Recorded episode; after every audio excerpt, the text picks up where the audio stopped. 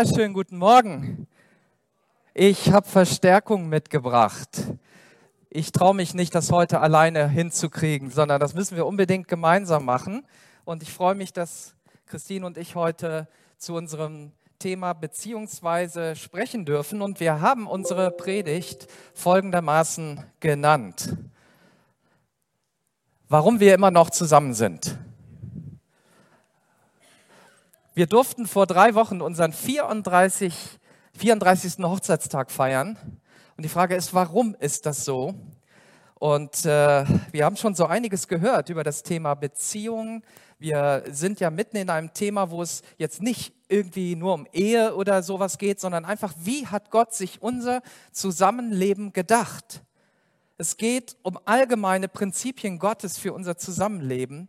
Was hält unsere Freundschaften zusammen? Was macht unsere Familie fruchtbar oder was hält eine Beziehung gesund, egal wie sie aussieht, ob das eine Kleingruppe ist, ob das ähm, irgendwie eine Freundschaft ist, was hält uns gesund?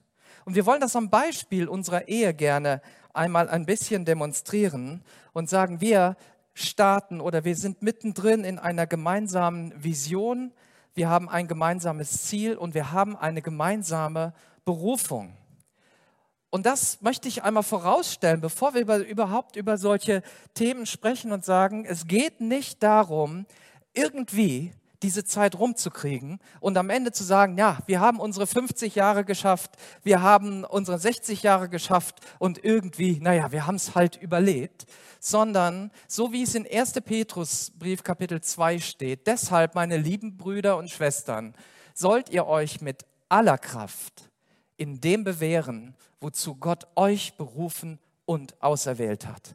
Hier stecken wir mittendrin in einer Erwählung, in einer Berufung, die du als Einzelperson hast, die wir als Paar haben, die wir als Kirche haben, die du als Kleingruppe hast, die du vielleicht an deinem Arbeitsplatz hast.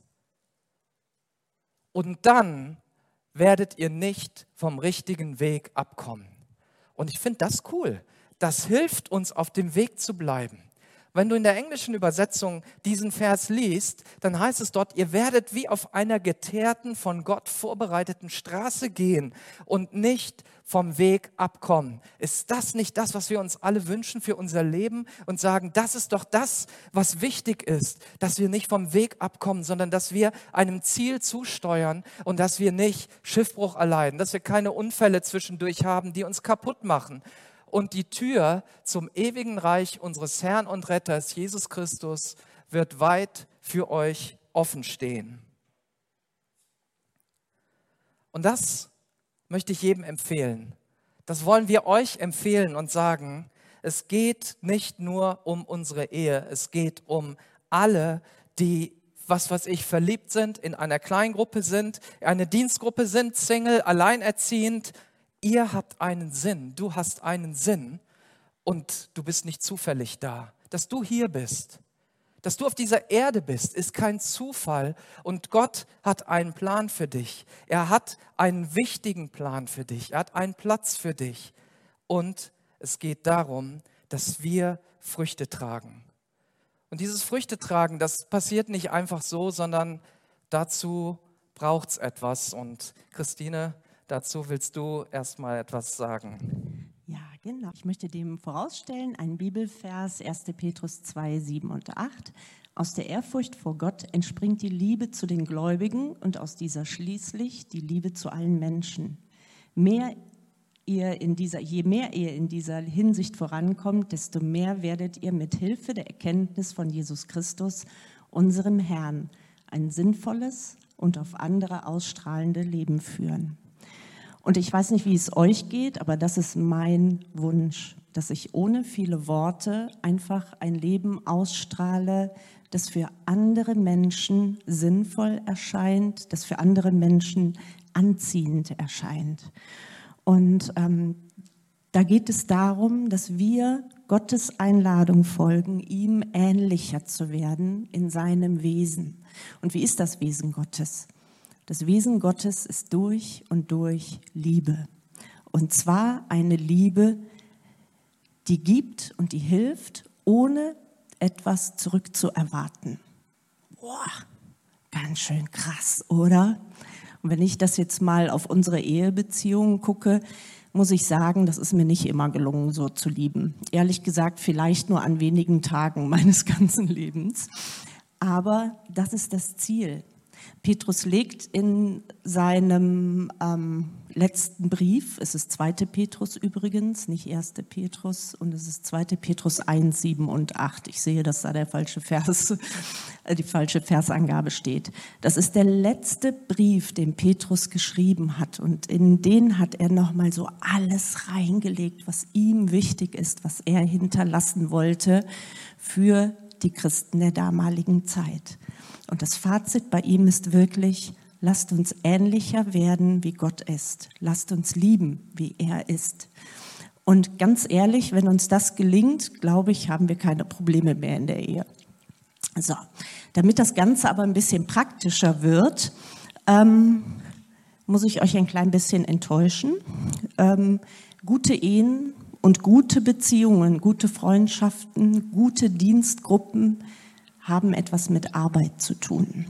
Arbeit in Anführungsstrichen. Denn natürlich hat Gott uns alles gegeben, was wir brauchen, damit wir eine gute Ehe führen können, dass wir gute Freunde sein können, dass wir einen guten Dienst tun können, dass wir in unserer Berufung leben können. Und im Prinzip brauchen wir es uns nur nehmen. Aber dieses Nehmen bedeutet ganz häufig Arbeit. Zuallererst Arbeit an uns selbst dass wir erkennen, wer wir sind, dass wir erkennen, wo unsere Schwächen sind und ähm, ja, auch, dass du dir immer wieder die Frage stellst, Gott, was willst denn du mit meinem Leben? Hier geht es nicht darum, was will ich, sondern Gott, was willst du? Was hast du für mich geplant? Und in zweiter Linie geht es auch wieder um Arbeit, nämlich um Arbeit an der gemeinsamen Beziehung. Zuallererst, es gibt zwei Beziehungskiller. Das sind die Gründe, warum Beziehungen nicht funktionieren. Ähm, und zwar völlig egal, von welcher Beziehung wir reden. Ob wir von Ehe sprechen oder von Freundschaft, Kleingruppe, all das, was wir jetzt schon ein paar Mal aufgezählt haben. Der erste Grund ist Unwissenheit. Das heißt, du weißt gar nicht, was dazu gehört, dass eine Beziehung funktionieren kann. So, und wir beide sind heute Morgen angetreten, diese Unwissenheit aus euren Köpfen rauszukriegen. Okay, also gut aufpassen. Der zweite Grund ist, da haben wir beide keinen Einfluss drauf bei euch. Der zweite Grund ist nämlich schlichtweg Faulheit. Du weißt, was du zu tun hättest, du bist dazu in der Lage, aber du tust es einfach nicht. Und das ist natürlich ein fataler Grund, weil darauf hat niemand Einfluss außer du selbst. Aus dem Dilemma kommst du nur raus, indem du dich jeden Tag immer wieder entschließt, an deinen Beziehungen im Leben zu arbeiten, mitzuhelfen, dass sie funktionieren. Hm. Was sind denn die Aufgaben für eine gelingende Beziehung? Wir zeigen euch das an einem wirklich sehr deutlichen Beispiel, das uns sehr gut gefällt. Ihr findet dieses Bild im Buch Simplify Your Love. Und ihr seht schon, wer bei uns der technikaffine Mensch ist. Ne? Ich habe damit nichts zu tun. Dankeschön. ähm, hier geht es um einen großen Gutshof. Auf einem großen Gutshof gibt es verschiedene Felder. Und diese Felder müssen bearbeitet werden. Sonst hat dieser Gutshof irgendwann nicht mehr die Funktion eines Gutshofes. Heißt, dieser Gutshof im übertragenen Sinne ähm, kommt seiner Berufung nicht nach. Versteht ihr, was ich meine? Der verliert seinen Sinn als Gutshof. Damit der Gutshof zusätzlich wachsen kann, wenn auf einem Gutshof geht es um Wachstum und Ernte und Frucht bringen, muss dafür gesorgt werden, dass möglichst alle Felder, die zu diesem Gutshof gehören, gleichermaßen gut bearbeitet, beackert, ja, versorgt werden. Ähm, Auf diesem Gutshof, von dem wir sprechen, gibt es fünf Felder. Die werden wir uns jetzt kurz gemeinsam anschauen. Habt ihr Lust auf einen Spaziergang rund durch den Gutshof? Sehr schön. Ich fange auch gleich mit dem ersten Feld an. Das ist das Weizenfeld. Das erste Feld, das Weizenfeld, symbolisiert die materielle Grundlage einer Beziehung. Und ganz häufig, gerade wenn wir in der Ehe gehen, wenn wir uns verliebt haben, denken wir, ach, das läuft von alleine. Diesem Feld geben wir nicht so viel ähm, Fokus, nicht so viel Beachtung. Aber im Laufe einer langen Beziehung merken wir, dass dieses Feld eines der Fundamentfelder ist. Wenn wir hier nicht richtig arbeiten, wird es schwierig, die anderen Felder zu bearbeiten. Mm. Also beim Weizenfeld geht es darum, um Nahrung, Unterkunft, Geldfragen, Anschaffungen. Ähm, es geht darum, wer verdient das Geld. Es geht um tägliche Aufgaben. Im Haushalt zum Beispiel. Wer kümmert sich um die Kinder, wenn welche da sind? Alle diese Dinge müssen ganz, ganz dringend besprochen werden. Ganz häufig denken wir, dass das sich schon regelt, ohne dass wir darüber sprechen. Das hat bei uns nie funktioniert. Also immer wenn ich gedacht habe, Michael muss doch sehen, dass ich so viel arbeite, kann er nicht mal XY machen, kochen mittags. Das hat nicht funktioniert, liebe Ladies. Ihr müsst euren Männern sagen, wenn ihr Hilfe braucht an der Stelle. Ja, ganz, ganz wichtig. Andersrum auch. Wenn ihr Männer das Gefühl habt, ich bin überfordert mit der Beschaffung unserer Lebensgrundlage, dann sprecht doch bitte mit euren Frauen darüber. Ja, das ist ganz, ganz wichtig, dass man da ganz klar ist. Das Tolle an diesem äh, Weizenfeld ist, alles das, was man da festgelegt hat, ist nicht in Stein gemeißelt. Alles das kann man immer wieder, wenn neue Lebensphasen kommen, anpassen. Micha und ich haben das regelmäßig gemacht während unserer ganzen Ehe. Die erste Zeit hat Michael sein Studium beendet und hat in den Semesterferien gearbeitet. Also war ich, ich sag mal, der Brötchen-Brotverdiener in der Zeit, weil ich die ganze Zeit dann Vollzeit gearbeitet habe. Danach gab es eine Zeit, hm, da war Michael einziger Verdiener bei uns in der Familie und ich habe mich um Kind und Haus gekümmert. Äh, hat auch wundervoll funktioniert. War eine Entscheidung, die wir so getroffen haben, dass ich in der Zeit nicht arbeite, sondern dass ich zu Hause bin und zusehe, dass ich so ein bisschen der ruhende Pol bin. Ähm, genau. Seit einiger Zeit ist es jetzt so, dass wir beide Teilzeit arbeiten und beide uns den Haushalt aufteilen. Wobei ich echt zugeben muss, in der Vorbereitung dieses Themas fiel mir auf, dass mein Mann tatsächlich aktuell den meisten Teil im Haushalt macht. Ich glaube, wir müssen da nochmal drüber reden. ähm, genau. Gut ist immer bei der Aufteilung auf dem Weizenfeld, wenn ihr dabei die Phasen eures Lebens beachtet, aber gleichzeitig auch, wo liegen die Talente. Ja, ein Beispiel, Michael ist viel talentierter im Geldverwalten. Ja, überhaupt in Verwaltungssachen, Steuern und so ein Zeug, ne? Uah, kriegt Gänsehaut. Für Michael ist das kein Thema. Also ist es doch nur logisch und klug, es ihm zu überlassen. Ich werde nur informiert, wie sieht's aus und kann dann damit leben und arbeiten. Okay. Und vielleicht gibt es ja auch Sachen, die ich besser kann und mache. Vielleicht sagt Michael gleich was dazu. Die mache ich dann und dann braucht er sich nicht drum kümmern. Ähm, es gibt zu jedem Feld einen passenden Dünger. Beim Weizenfeld ist der Dünger, dass die Aufgaben fair und gerecht verteilt werden, damit keiner ausbrennt, weil er einfach zu viel Last auf den Schultern hat. Ähm, und das heißt nicht immer halbe halbe. Ja, könnte man ja von ausgehen, dass man sagt, so komm, halbe halbe, das machst du, das mach ich. Es ist wichtig, dass man eben die Phase sich anschaut, das Talent sich anschaut und auch die aktuelle Kraftsituation des anderen. Ein Beispiel. Ich habe immer mal wieder Phasen, in denen ich mit ähm, ja, Erschöpfungsdepressionen zu tun habe. In diesen Zeiten kann ich nicht so viel leisten, wie ich es eigentlich möchte. Da bleibt dann manchmal eine ganze Menge von dem liegen, was eigentlich meine Aufgaben wäre. Und dann ist es so heilsam, wirklich zu sehen, dass Michael diese Aufgaben übernimmt. Ja, dass er in dem Moment einfach mehr macht als ich. Auf der anderen Seite gibt es Zeiten, ähm, wo Michael einfach mal rauskommen muss.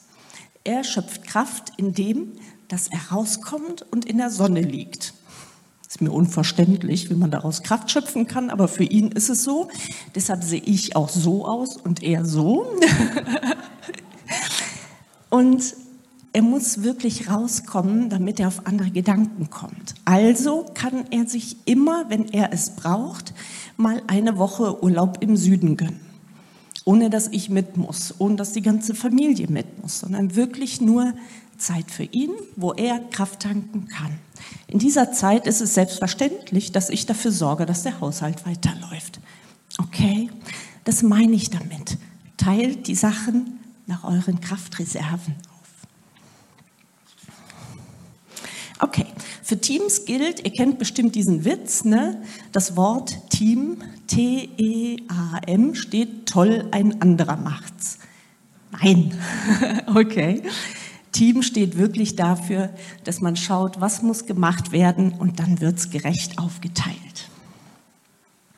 Ohne eine gute Bestellung des Weizenfeldes ist es auf lange Sicht hin unmöglich, dass die anderen Felder bestellt werden, weil einfach die Kraft und die Grundlage fehlt für alles Weitere. Deshalb ein ganz wichtiger Tipp, die Arbeiten auf dem Weizenfeld sind zwar unglaublich wichtig, aber ganz vieles davon kann man delegieren auf externe Leute. Kleiner Tipp an die lieben Frauen und Männer hier, die für den Haushalt zuständig sind. Den Fenstern ist es völlig egal, wer sie putzt. Das müsst nicht ihr machen. Okay? Den Hemden ist es völlig egal, wer sie bügelt. Das kann auch die Wäscherei machen. Nur so ein Tipp. Weil wenn ihr auf dem Weizenfeld schon zu viel Kraft vergeudet für Dinge, die auch andere Menschen tun können, fehlt euch die Zeit, die Kraft und die Lust für die anderen Felder. Diese Grundlagen, die Christine angesprochen hat, gelten ja auch für eine Freundschaft. In der Freundschaft ist es immer wieder so, dass auch das Thema Geld eine Rolle spielt und Geld Freundschaften zerstören kann oder in der Gemeinde Beziehungen zerstören kann, dass diese Dinge wichtig sind zu beachten, wenn wir in einer Beziehung sind mit Menschen, mit anderen Menschen, dass wir darauf achten, dass diese Grundlagen passen. Aber das ist ja nicht das Einzige. Es gibt ja viel mehr, was unser Zusammenleben ausmacht. Und eine Sache, die für eine Ehe unglaublich wichtig ist, für eine Beziehung zwischen Mann und Frau, aber auch wenn du einfach befreundet bist mit Menschen oder wenn du in einer Kleingruppe bist, dass wir Dinge miteinander teilen, die über diesen Alltag und dieses ganze, ja, wir brauchen diese Versorgung und so weiter hinausgehen. Es geht um diese Obstwiese, wo Früchte wachsen, die uns helfen. Die Gespräche, die wir führen miteinander, über alles Mögliche, was unser Leben betrifft, was vielleicht in ähm, Kultur, Politik, ähm, Wirtschaft, Musik und so weiter ist. Und gemeinsam beackert man diese Dinge. Wenn du die gemeinsam beackerst, dann kommen auch gemeinsame Früchte raus. Und das führt zu Weiterentwicklung. Das führt zu Weiterentwicklung von Menschen in Beziehungen. Und was ich oft wahrnehme, ist, dass Weiterentwicklung für den einen Partner ein Problem ist.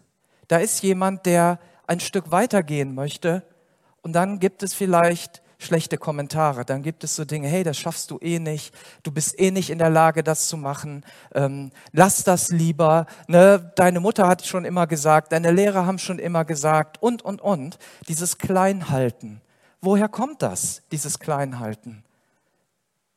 Wenn dein Partner sich weiterentwickelt oder wenn deine Kleingruppe sich weiterentwickelt, wenn deine Dienstgruppe sich weiterentwickelt, dann ist es für dich auch gut. Es ist für uns gut, wenn die anderen sich weiterentwickeln, wenn sie weiterkommen, wenn sie auf Ideen kommen, auf die wir selber nicht gekommen sind, die, wo sie uns helfen, weiterzukommen. Und ja, welchen Dünger brauchen wir hier? Ich glaube, dass wir viel sprechen müssen miteinander, wenn wir Freunde sind, wenn wir Ehepartner sind, dass wir miteinander reden wenn du mit deinen Enkeln zusammen bist, als Oma, wenn du als Eltern mit deinen Kindern zusammen bist, redet übereinander, redet über die Dinge, die euch betreffen, Dinge, die euch weiterbringen. Nicht erst im Streit darüber reden, was man als Paar oder als, als Gruppe aus, äh, ausmacht, sondern vorher darüber reden.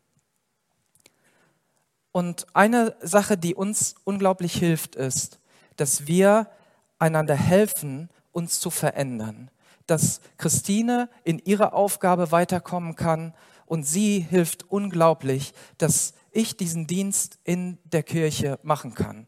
Ohne ihre Unterstützung wäre ich heute nicht so hier, würden nicht so viele großartige Dinge passieren und man kann gemeinsam mit Freunden Neues lernen. Und wenn ihr in einer Beziehung seid oder wenn ihr in der Kleingruppe seid oder irgendeine Gruppe seid, dann überlegt, wo nehmen wir unseren Input her? Wo kommen die Dinge her? Ja, im Moment kannst du so viel auf YouTube hören, in sozialen Medien lesen, die dich so runterbringen, die dich so kaputt machen. Du kannst aber auf der anderen Seite dich auch mit Menschen treffen, die sagen, hey, die, die, die dich nach oben ziehen, die dir helfen, die dir helfen, dich weiterzuentwickeln. Und die Frage ist immer, ist sind die Menschen, mit denen ich unterwegs bin. Menschen, die mich fördern, die mich weiterbringen, die uns entwickeln. Die Bibel sagt, habt aufeinander Acht, helft einander. Wenn ein Glied leidet, dann leiden alle mit und ein Glied hilft dem anderen. Und nicht, das andere Glied macht das andere klein, hält es zurück, sorgt dafür, dass es nicht funktioniert. Die Vorteile sind einfach großartig, wenn wir zusammen sind und, und gemeinsam ernten können, so wie das auf diesem Bild ist. Wir reifen gemeinsam, wir wickeln, entwickeln uns gemeinsam weiter. Es entwickeln sich neue Visionen, die ähm, uns weiterbringen. Und wenn es auf dem Weizenfeld mal nicht so gut läuft, dann kannst du auch mal einen Apfel essen. Dann kannst du auch mal von den Dingen essen. Ja, es gibt Felder, die laufen gerade mal nicht gut. Aber wenn hier was kommt, dann habt ihr immer etwas, was euch zusammenhält, ein gemeinsames Ziel. Und wenn du dann weitergehst auf diesem, Weiz, äh, auf diesem Gutshof, dann kommst du zu einem Garten, der sehr schön duftet. Genau. Hier geht es gar nicht um ein Feld im Allgemeinen, sondern tatsächlich um den Bauerngarten. Der steht für unsere Gefühle, für unsere Worte und für unsere Taten zwischenmenschlich. Ähm, in einem Bauerngarten wachsen duftende bunte Blumen und direkt daneben ähm, Heilkräuter, die vielleicht recht unscheinbar aussehen, aber sehr, sehr wichtig sind. Und die wachsen in schöner wilder Unordnung, scheinbar miteinander. Aber es ist nur eine scheinbare Unordnung. Wer mal einen Bauerngarten angelegt hat, weiß, was das für eine Arbeit ist. Genau zu überlegen, welche Pflanzen müssen nebeneinander stehen, welche dürfen auf keinen Fall nebeneinander stehen, welche Pflanzen stützen sich gegenseitig und helfen sich vielleicht sogar gegenseitig vor Fraßfeinden ja, dass der, die eine Pflanze aufgefressen wird und die andere äh, bewirkt, dass diese Fressfeinde überhaupt nicht an die leckere Blume drankommen. Ein Beispiel. Oder dass manche Pflanzen im Bauerngarten einfach schon beim Säen und beim Pflanzen viel mehr Platz um sich brauchen, weil sie dann viel besser wachsen können. Andere brauchen ganz, ganz enge Gemeinschaft mit anderen Pflanzen, weil sie durch sie gestützt werden. Also ein Bauerngarten sieht nur zufällig wild und unordentlich aus. In Wirklichkeit herrscht hier eine klare Ordnung. Ähm, und sie sind sorgfältig ausgewählt worden, die Pflanzen. Mm. Ja, und so verbindet er tatsächlich der Bauerngarten über die wunderschönen bunten Blumen, die duften und die Heilkräuter, die helfen können. Eine ganz wundervolle Symbiose, eine Zusammenarbeit aus dem Schönen und dem Nützlichen. Und das ist so wichtig für unsere Beziehungen. Es geht nicht nur um Arbeit, es geht auch um ganz, ganz viel Schönes und Nützliches, was von alleine wächst. Dafür braucht es aber im Bauerngarten keine großen Geräte, wie man sie auf dem Acker braucht, sondern hier braucht man kleine Geräte, kleine Hacken, vielleicht ein paar Scheren. Ähm, man braucht ganz viel Fingerspitzengefühl ja, und viel Handarbeit. Im Bauerngarten ist wirklich viel Handarbeit. Da passiert nichts einfach automatisiert, ja. Und ähm, hier geht es wirklich darum, der Bauerngarten steht für unser Fingerspitzengefühl, miteinander umzugehen. Ähm, es geht um Achtung und Respekt, den wir voreinander haben. Geben wir dem anderen den Platz, den er braucht, um wachsen zu können. Und gleichzeitig bekommen wir die Stütze vom anderen, die wir brauchen, damit wir vielleicht der Sonne entgegenwachsen können. Damit wir in Zeiten, wo es uns vielleicht nicht so gut geht, mal einen Kräutertee bekommen. Ja, der passende Dünger für den Bauerngarten ist, die Gefühle des anderen achten. Bewertet sie niemals, macht sie niemals klein, weil ihr möchtet auch, dass eure Gefühle geachtet werden. Also achtet sie auch beim anderen. Vermeidet giftige Bemerkungen und das Reden, schlechte Reden übereinander. Ganz, ganz wichtig, die Heilkräuter im Bauerngarten sind freundliche Worte, weil freundliche Worte wirken wie heilende Kräuter in unserem Leben, ermutigende Worte. Und die bunten Blumen, habe ich mir überlegt, stehen für die kleinen Feste im Alltag. Ja, dafür ist Michael zuständig. Der kennt immer einen guten Grund, warum man eine Flasche Champagner aufmachen kann. Mir fällt das schwer. Ich bin eher so das Arbeitstier. Ich könnte permanent arbeiten. Deshalb, wie gut, dass der Michael da ist und genau diesen Dünger kennt. Ähm, bei der richtigen Pflege erinnert ein Bauerngarten an eine duftende Sommerwiese, auf der man mal ganz schön entspannen kann. So wichtig für den Arbeitsalltag. In der Ehebeziehung ist hier die Einladung an den anderen, bei mir bist du willkommen mit deinen Sehnsüchten und mit deinen Leidenschaften. Ganz wichtiger Tipp an alle Ehefrauen. Vielleicht bist du eher so die zupackende Arbeiterin, die lieber auf den Feldern arbeitet und den bunten Bauerngarten, hm, der erscheint dir eher unnütz. Ne? So, Blumen, wer braucht schon Blumen? Okay. Ähm, oder womöglich schaust du dich in deinem Bauerngarten um und stellst fest, Mensch, der ist ganz schön zertrampelt. Ich bin schon ganz, ganz schön oft verletzt worden, emotional verletzt worden von anderen. Und jedes Mal wurden andere Blumen und Kräuter niedergetrampelt. Meine dringende Empfehlung ist, lege wieder Wert auf deinen Bauerngarten und halte dich selbst jeden Tag ein bisschen darin auf. Auch dir tut es gut, wenn du dir selber liebe Worte sagst, wenn du dich selber ermutigst, wenn du in der Bibel liest und dich von Gott ermutigen lässt.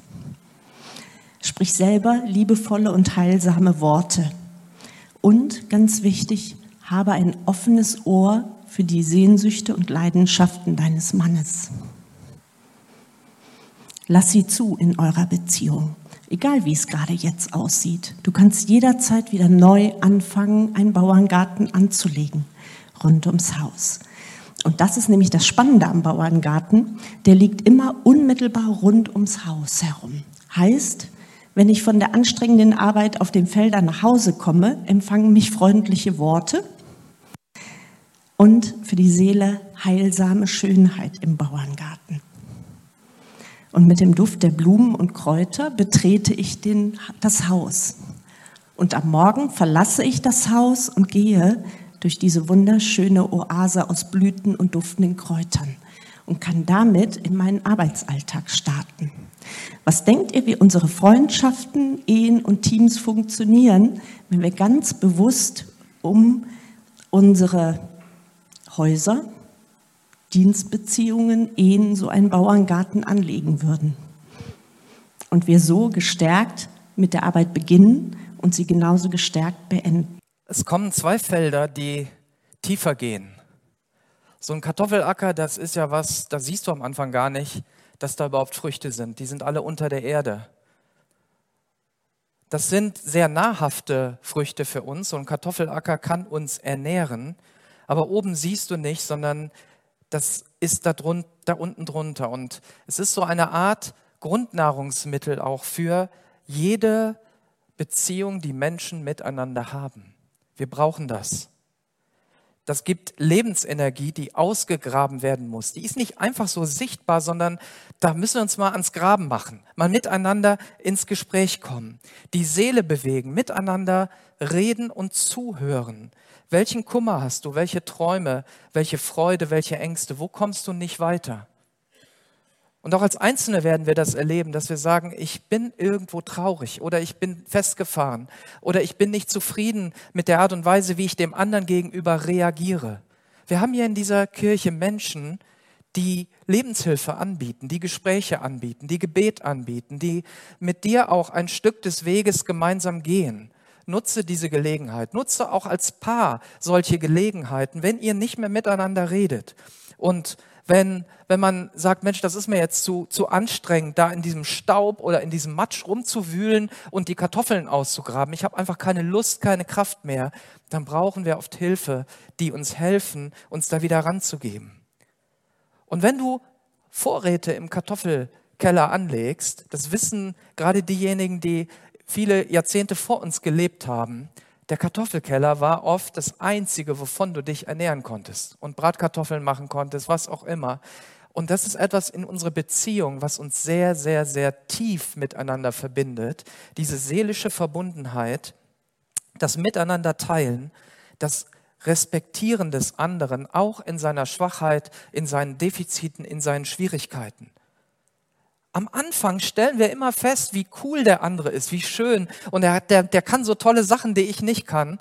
Und im Laufe einer Beziehung geht uns das irgendwann mal auf die Nerven. Und dann sagen wir, Mensch, das ist so anders und so schrecklich und immer dieses selbe.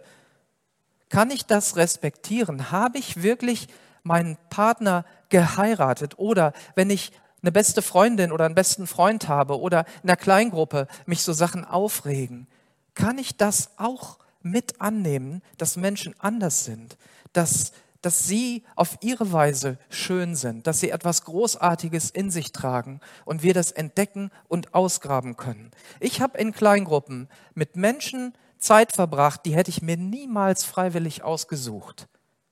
Da wäre ich niemals auf die Idee gekommen, mit denen gemeinsam in eine Kleingruppe zu gehen. Aber das ist dann so, das ergibt sich so. Und auf einmal, ja, wir haben miteinander ausgegraben und auf einmal stelle ich fest, wie wunderbar, was, was Großartiges in diesem Menschen ist. Wir können miteinander reifen, wir können miteinander Dinge teilen. Und es geht nicht nur um unsere Seele, es geht auch um das Geistliche. Das geistliche Leben, was wir haben, ist oft so verdeckt und viele Menschen um uns herum haben gar kein geistliches Leben. Die leben eine Beziehung ohne diesen geistlichen Aspekt. Und in Wirklichkeit haben wir alle Hunger und Durst nach Gerechtigkeit. Wir haben Hunger und Durst nach geistlichem Leben. Wir haben Hunger und Durst nach ewigem. Das, was uns, was eine Beziehung über, ja, überdauern kann. Das, das den Moment überdauert. Was in die, in die Ewigkeit, in die Zukunft hineingeht. Und wir werden gemeinsam in Lebenskrisen kommen. Egal, ob du in deiner Ehe bist oder ob das in deiner Kleingruppe ist, ob das in unserer Kirche ist, ob das in deiner Arbeitsstelle ist, du wirst in Lebenskrisen kommen. Und Gott wirkt in diesen Lebenskrisen. Und wenn du so einen Weinberg hast, dann werden die Trauben dann genommen, dann werden die gekeltert, dann wird das Ganze ähm, durchgemischt, es wird vergoren, es wirkt erstmal nicht schön, aber dann kommt ein wunderbarer Wein raus. Und die Bibel beschreibt das so, dass wir durch Schwierigkeiten gehen, dass wir durch Angriffe gehen, dass wir durch Herausforderungen gehen und dass wir dort Gottes Hilfe erleben, dass wir dort Gottes Kraft erleben, dass wir dort Jesus erleben, mitten in unserem Alltag und dass wunderbarer Wein rauskommt, dass Glaube entsteht, dass Zuversicht entsteht, dass etwas entsteht, was mehr ist als das, was vorher da war. Und deshalb redet über geistliche Themen. Ja, egal, ob du in deiner Kleingruppe bist und sagst, wir machen nur eine, eine Laufkleingruppe. Du kannst auch, wenn du mit Leuten durch den Wald gehst, wunderbar über geistliche Themen reden. Wir machen gerade so eine Männerkleingruppe, wo ja relativ neue Männer aus unserer Kirche da sind. Und wir reden auch über viele, viele allgemeine Themen, aber es kommt immer wieder auch darauf, hey, was hat Gott mit deinem Leben vor? Was welche, welche, welchen Plan, welche Absicht hat Gott mit dir? Und wo können wir füreinander da sein, füreinander beten? Und es wird sofort auffallen, wenn du in deiner Ehe oder wenn ihr in irgendeiner Freundschaft, in einer Beziehung geistlichen Wein hervorbringt, Wasser des Lebens hervorbringt. Menschen werden davon trinken und werden sagen, boah, was schmeckt das gut? Und die, Deine Beziehung, deine Familie ist mehr, als nur auf dieser Erde zu sein und zu sagen, ja, ich, ich bring, mach die, bring die Kinder irgendwie durch, sorge dafür, dass sie groß werden oder, ähm, oder wir sorgen einfach dafür, dass wir das nächste Jahr schaffen. Nein, ihr seid dazu berufen, geistlichen Wein hervorzubringen, geistliches Leben hervorzubringen, eine geistliche Einheit zu sein, die mehr ist als nur das, was wir so ähm, vielleicht oberflächlich sehen. Im Epheserbrief Kapitel 4, Vers 3 heißt es, setzt alles daran, die Einheit zu bewahren, die Gottes Geist euch geschenkt hat. Sein Frieden ist das Band, das euch zusammenhält. Und dann kann es mal schief laufen auf dem Weizenfeld und der Bauerngarten ist niedergetrampelt. Aber es wächst etwas auf, was wir trinken, was uns Kraft gibt, was andere vielleicht auch trinken können, was anderen Kraft gibt und wo geistliches Leben entsteht. Und auf einmal merkst du, wir haben eine gemeinsame Zukunft. Wir haben einen, ein, Gott hat einen Plan für uns und du fängst wieder an, diese Felder, die, die niedergetrampelt sind, wieder aufzubauen und zu bearbeiten. Setzt alles daran, diese Einheit zu bewahren, die Gottes Geist euch geschenkt hat. Deshalb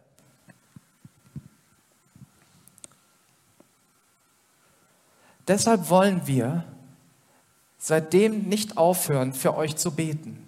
Wir bitten Gott, dass sein Geist euch mit Weisheit und Einsicht erfüllt und ihr auf diese Weise seinen Willen immer besser erkennt.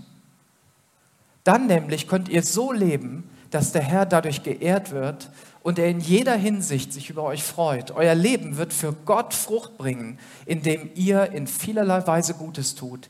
Ihr werdet ihn immer besser kennenlernen und das ganze Ausmaß seiner herrlichen Kraft und Stärke erfahren. Kolosser 1, Vers 10 folgende. Ihr werdet das ganze Ausmaß der Kraft von Jesus Christus, von Gottes Güte, von Gottes mächtiger Kraft erfahren, wenn wir uns ausstrecken nach dieser geistlichen Einheit, in, in einfach sagen, hey, lass uns mal zusammen beten, lass uns über Bibelstellen reden, lass uns über die Predigt reden, lass uns darüber reden, was uns auch herausgefordert hat, was, wo ich nicht weiterkomme. Und wir werden, das ist Gottes Zusage, seine Frucht bringen. Das ist wie dieser Baum aus Psalm 1, der am Wasser gepflanzt ist. Der bringt einfach irgendwann Früchte. Ja, da kommt die Hitze, da kommt die Kälte, da kommen diese Dinge und irgendwie durch, ist genug Wasser da, es ist genug Kraft da, die von Gott kommt, ein, ein Lebenswasser, das dafür sorgt, dass wir Frucht bringen können. Und all das haben wir nicht gewusst am Anfang unserer Ehe. Diese fünf Felder haben wir nicht beachtet. Wir haben einfach so gelebt, ohne Weisheit und haben gedacht, das wird schon irgendwie funktionieren. Und dann stellt sich ja die Frage, was machen wir, wenn du jetzt da sitzt oder wir nach zehn Jahren unserer Ehe und sagen, ich habe versagt, ich kann nicht mehr. Willst du da was zu sagen? Nee. Okay, weil du nach vorne kamst. Ich habe das nicht in die Wiege gelegt bekommen und ich bin von Natur aus ein Mensch, der erstmal auf sich guckt und sagt, okay, ich habe eine wunderbare Frau und die ist jetzt dafür da, dass all die Sachen, die in meinem Leben nicht funktionieren, dass die sie gibt. Und wenn Christine dann diese Erwartungen nicht erfüllen kann, und das ist einfach so, umgedreht war es genauso, dass ich Erwartungen nicht erfüllt habe, dann fühl, also ich habe mich zumindest immer als Opfer gefühlt und habe gedacht, boah, irgendwann mal, das ist ja alles nur wegen ihr. Und als wir so zehn Jahre verheiratet waren, haben wir gemerkt, dass viele Felder abgegrast waren, dass da nicht mehr viel gewachsen ist und wir ganz neu anfangen mussten. Und dann ist die Frage, bin ich Opfer einer Beziehung oder bin ich Gestalter einer Beziehung? Und einer muss immer anfangen. Einer geht erstmal raus und pflanzt wieder Kartoffeln. Der nächste geht raus und pflanzt wieder Weizen und geht oder sagt, ich gehe jetzt hin und ernte das, was da ist. Wir sind keine Opfer, sondern wir sind Gestalter unserer Beziehungen. Und ich möchte dir Mut machen, dass wenn du sagst, ich bin am Ende, wir sind blockiert, viele Freundschaften gehen auseinander, wenn diese fünf Felder nicht mehr bearbeitet werden, viele Ehen gehen auseinander, wenn da nichts mehr wächst und der, der Gutshof seinen Sinn verloren hat, dann fragt man sich, wieso sind wir einfach noch zusammen? Viele Menschen gehen aus Gemeinde weg, weil sie sagen, ich, ich erlebe das alles nicht mehr, was die Gemeinde gibt mir nicht, was ich brauche. Gibst du denn der Gemeinde, was die Gemeinde braucht? bringst du das ein, was der andere braucht. Und dann sind wir Gewinner. Das ist das, was, was Jesus sagt. Geben ist seliger als nur nehmen. Wenn du gibst, wirst du selber nicht zu kurz kommen, sondern du investierst in diesen Garten. Wir investieren in gemeinsame Beziehungen und wir werden daraus ernten. Und wir werden selber wachsen. Wir werden reicher werden. Und deswegen sagt die Bibel, dass wir vergeben dürfen. Unsere Beziehung zu Gott ist nur möglich geworden, weil Jesus Christus am Kreuz uns vergeben hat. Ohne diese Vergebung hätten wir keine Beziehung mit Gott. Du wirst nicht mit Gott in Verbindung stehen, wenn du gute Werke tust oder regelmäßig zur Kirche gehst oder einen guten theologischen Abschluss gemacht hast oder irgendetwas oder viel Geld spendest. Der einzige Weg zu Gott ist über Jesus und darüber, dass wir Vergebung erfahren und damit in Beziehung kommen. Und so wird Beziehung wiederhergestellt. Vergebung ist der Schmierstoff für jede Ehe. Und wir beide wären jetzt nicht 34 Jahre verheiratet, wenn Christine mir nicht vergeben hätte und wenn ich nicht ihr vergeben hätte, wenn wir nicht Vergebung ausgesprochen hätten. Damit ging es wieder los. Damit haben wir gesagt, wir haben versagt auf verschiedenen Feldern. Wir haben das nicht gemacht. Wir wussten es vielleicht auch nicht so richtig. Oder wir waren irgendwann zu faul, es zu tun. Aber jetzt wollen wir das tun.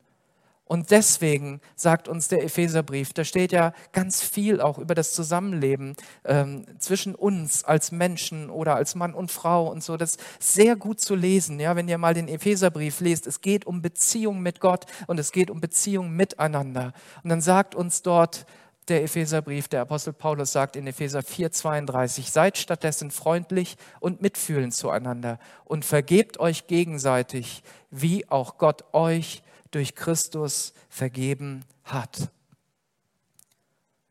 Leben wir im Licht, so wie Gott im Licht ist, dann haben wir Gemeinschaft miteinander. Und das Blut, das sein Sohn Jesus Christus für uns vergossen hat, befreit uns von aller Schuld.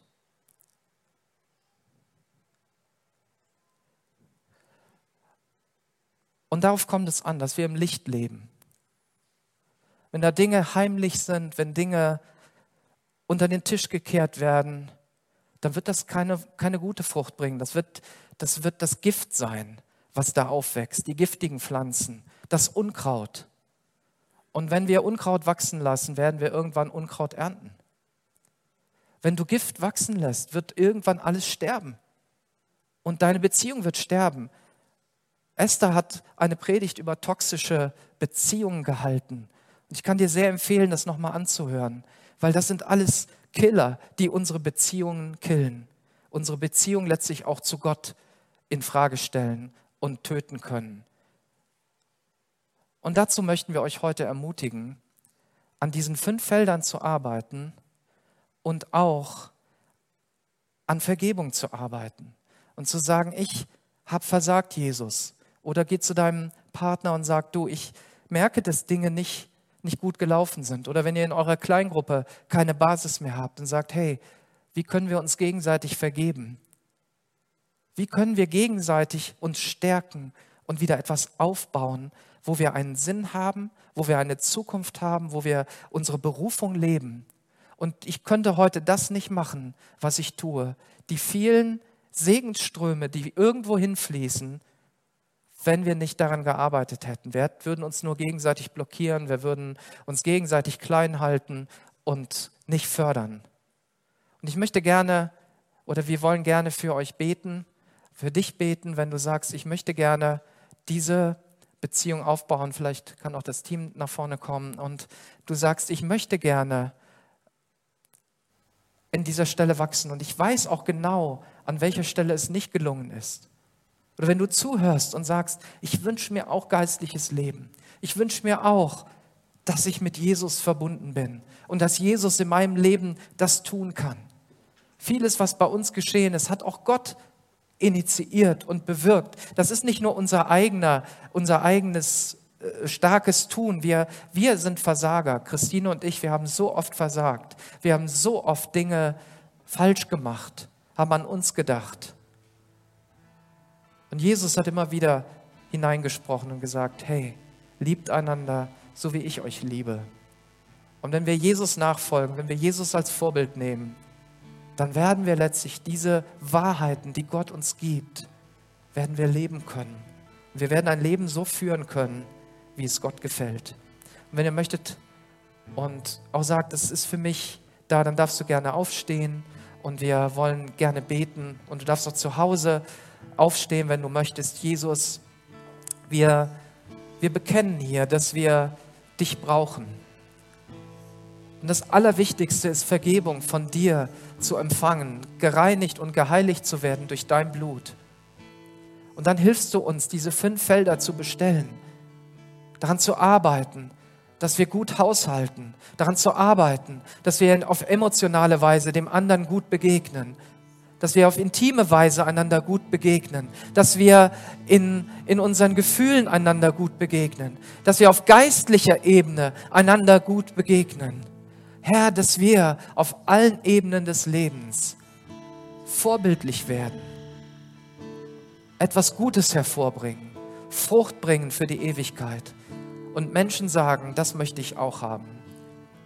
Und ich bitte dich für jeden, der jetzt diese Entscheidung trifft, er sagt, Jesus, ich möchte das. Ich möchte, dass du mir hilfst. Ich möchte, dass du in mein Leben kommst, in meine Ehe kommst, in meine Kleingruppe, in meine Dienstgruppe, in, an meine Arbeitsstelle, in meine Freundschaften hinein. Und ich möchte, dass du das erneuerst. Herr, wir wollen so leben, wie du es willst. Und komm du in diese Gemeinde, komm du in diese Kirche und sorge für feste und innige Beziehungen, für Einheit im Geist, dass Früchte des Geistes wachsen, dass die Kraft des Geistes unter uns sichtbar wird und wir so leben, wie du es willst. Und Langenfeld, Leverkusen und die ganzen Orte rundherum davon hören, was für einen wunderbaren Jesus wir haben. Amen.